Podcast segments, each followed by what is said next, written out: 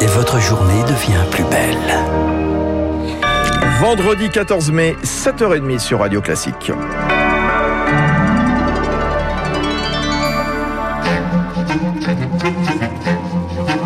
7h30, 9h, la matinale de Radio Classique avec Renaud Blanc. Et c'est un plaisir de vous accompagner jusqu'à 9h. Soyez les bienvenus si vous nous rejoignez sur l'antenne de Radio Classique. Il est 7h30, l'heure du journal présenté par Augustin Lefebvre. Bonjour Augustin. Bonjour Renaud, bonjour à tous. On commence avec la confusion au Proche-Orient. L'armée israélienne annonce être entrée à Gaza, puis dément. Il s'agit officiellement d'une erreur de communication interne. Le bilan s'élève désormais à 103 morts côté palestinien. Pas de désescalade. Ce regain de violence est marqué par des affrontements dans plusieurs villes mixtes d'Israël, des, villes où vivent des minorités arabes. Un millier de policiers ont été rappelés des frontières pour y être déployés.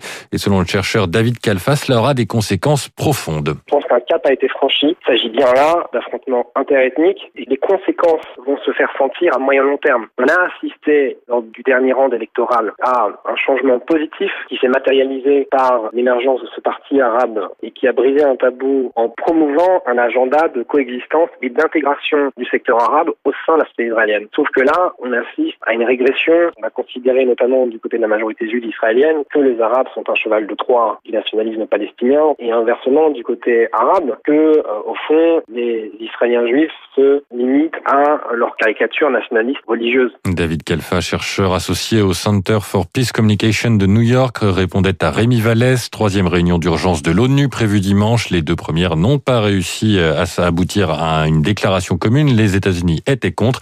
Le président français Emmanuel Macron appelle avec force au cessez-le-feu et au dialogue sur Twitter hier soir. Retour en France à 7h32 sur Radio Classique. La politique est peut-être euh, cette fin de feuilleton en Provence, Alpes-Côte d'Azur. Le président sortant, Renaud Muselier, présente ses listes pour les prochaines régionales cet après-midi et il y aura bien des marcheurs candidats. La question d'un accord entre les Républicains et la République en marche divise la droite depuis le début du, du mois avec nom d'oiseau et annonce démentie. Dernier épisode, le retrait de Sophie Cluzel au profit de Renaud Muselier. Hier soir, la secrétaire d'État avait pourtant assuré il y a quelques jours qu'elle se maintenait alors que le Premier ministre avait annoncé son désistement au début du mois. Pour le politologue Benjamin Morel, l'objectif de la majorité est clair. Faute de figures locales capables de s'imposer, la République en marche a tout fait pour devenir faiseur de roi. LREM apparaît comme étant un partenaire potentiel pour des candidats de gauche ou pour des candidats de droite. Donc, il s'agit de fracturer des camps en se rendant indispensable à un futur président de région. Et ensuite, tout bêtement, comme LREM n'a pas les moyens d'emporter sur son propre nom les régions, eh bien, le fait de rentrer en coalition avec d'autres partis, ça permet tout de même au parti présidentiel de dire qu'il n'est pas tout à fait perdant dans l'affaire, qu'il est capable de gagner des élections, même si pour le coup, il arrive plutôt en force d'appoint dans le cadre. Un propos recueilli par Stéphanie Collier. Reconfinement en Guadeloupe à partir d'aujourd'hui. La situation sanitaire se détériore sur place. Jusqu'à la fin du mois, il faudra une attestation pour se déplacer. Les commerces et les restaurants vont fermer. Les écoles restent ouvertes. Et Augustin, ailleurs dans le monde, hein, les restrictions sont petit à petit levées. Aux États-Unis, plus besoin de masques si on est entièrement vacciné. La Grèce, elle accueille de nouveau les touristes à partir d'aujourd'hui.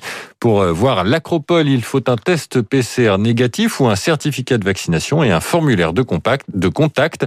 Une réouverture qui était attendue avec impatience par les professionnels du tourisme, Eric Kioch. Avec la pandémie, l'agence de voyage de Mireille installée à Athènes est au plus mal. 70% de pertes en un an, mais depuis les annonces du gouvernement pour un déconfinement touristique, les téléphones sonnent de nouveau. C'est un vrai soulagement. Nous avons observé une hausse importante des demandes depuis 15 jours. Jusque-là, nous n'avions pratiquement aucune demande. Le tourisme est essentiel pour Athènes, 20% de son PIB, mais l'an dernier, le pays a accueilli 5 fois moins de visiteurs. Alors le mot d'ordre cet été, tout faire pour que les touristes reviennent. La priorité, une sécurité sanitaire maximale avec une vaccination concentrée sur les zones les plus fréquentées pour en faire des espaces sans Covid. On essaye euh, de vacciner au maximum les îles pour qu'elles deviennent des îles Covid-free. Les professionnels en contact avec les touristes ont aussi l'obligation de se tester deux fois par semaine et avant chaque traversée d'une île à l'autre, il faudra présenter un autotest négatif, un défi logistique pour Costas Bourros, agent de voyage. C'est possible aujourd'hui où il n'y a pas beaucoup de monde monde, mais pas en août où il y a 2000 passagers par bateau. On ne peut pas contrôler 2000 personnes si facilement que ça. Ramener la confiance des touristes, un défi partagé par l'Italie, où on vaccine à vitesse grand V les îles et les villages de charme. De même, en Espagne, les Baléares et les Canaries ont renforcé les contrôles par test aussi bien pour les étrangers que pour les Espagnols. Éric Cuoche. Éric mentionnait l'Italie dans le pays. La crise sanitaire n'a pas éclipsé la crise migratoire qui revient au centre du débat politique, Augustin. Plus de 2000 migrants sont arrivés sur l'île de Lampedusa le week-end dernier. Marc Tédé, le nouveau président du Conseil, Mario Draghi, arrivé il y a moins de trois mois à la tête d'une large coalition, doit brutalement faire face aux problèmes qui polarisent le pays depuis des années. Entre le 1er janvier et le 11 mai, ce sont près de 13 000 personnes qui ont débarqué sur les côtes italiennes, trois fois plus que l'an dernier sur la même période et dix fois plus qu'en 2019. Situation dénoncée par Matteo Salvini, le chef du parti d'extrême droite La Ligue, membre de la coalition au pouvoir. Il presse le Premier ministre d'agir, mais sur l'immigration, Mario Draghi n'est pas adepte de la manière forte et il lui faudra aussi tenir compte des autres composantes du gouvernement, comme le Parti démocrate de centre-gauche ou le mouvement anti-système 5 étoiles. C'est donc un jeu d'équilibriste qui commence pour lui, explique le politologue Giuseppe Bettoni. Cette coalition est très étendue. D'une manière ou d'une autre qui puisse bouger, il risque de mécontenter à la fois un côté, à la fois un autre. S'il ne fait rien, il risque de mécontenter tout le monde. Quoi qu'il en soit, personne ne doit être abandonné dans les eaux territoriales italiennes, indique Mario Draghi, qui se tourne pour le moment vers l'étranger. Il a promis mercredi une collaboration plus intense avec la Tunisie et la Libye pour retenir les candidats à l'immigration.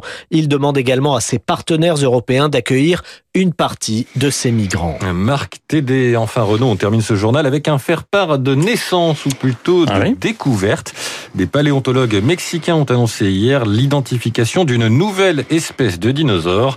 Son petit nom, euh, Tlatolophus gallorum, un colossal herbivore qui vivait il y a 72 ou 73 millions d'années, avec une crête, oui, ça, près, pas un hein. million près, avec une crête de couleur vive sur la tête. Autre particularité, selon les chercheurs, il communiquait avec ses congénères grâce à des sons à basse fréquence. Il avait des oreilles adaptées pour ça. Vous nous rappelez son, petit nom? Euh, Tlatolophus gallorum. Bravo, il ne s'est pas, il ne s'est pas planté. C'était assez méchant ce que je vous ai fait. Des dinosaures, mon cher Augustin. Merci beaucoup, le spécialiste des dinosaures reviendra à 8h30, figurez-vous, pour un nouveau point euh, d'actualité. 7h30 sur l'antenne de Radio Classique. Dans un instant, les spécialistes euh, Fabrice Lundy et Emmanuel.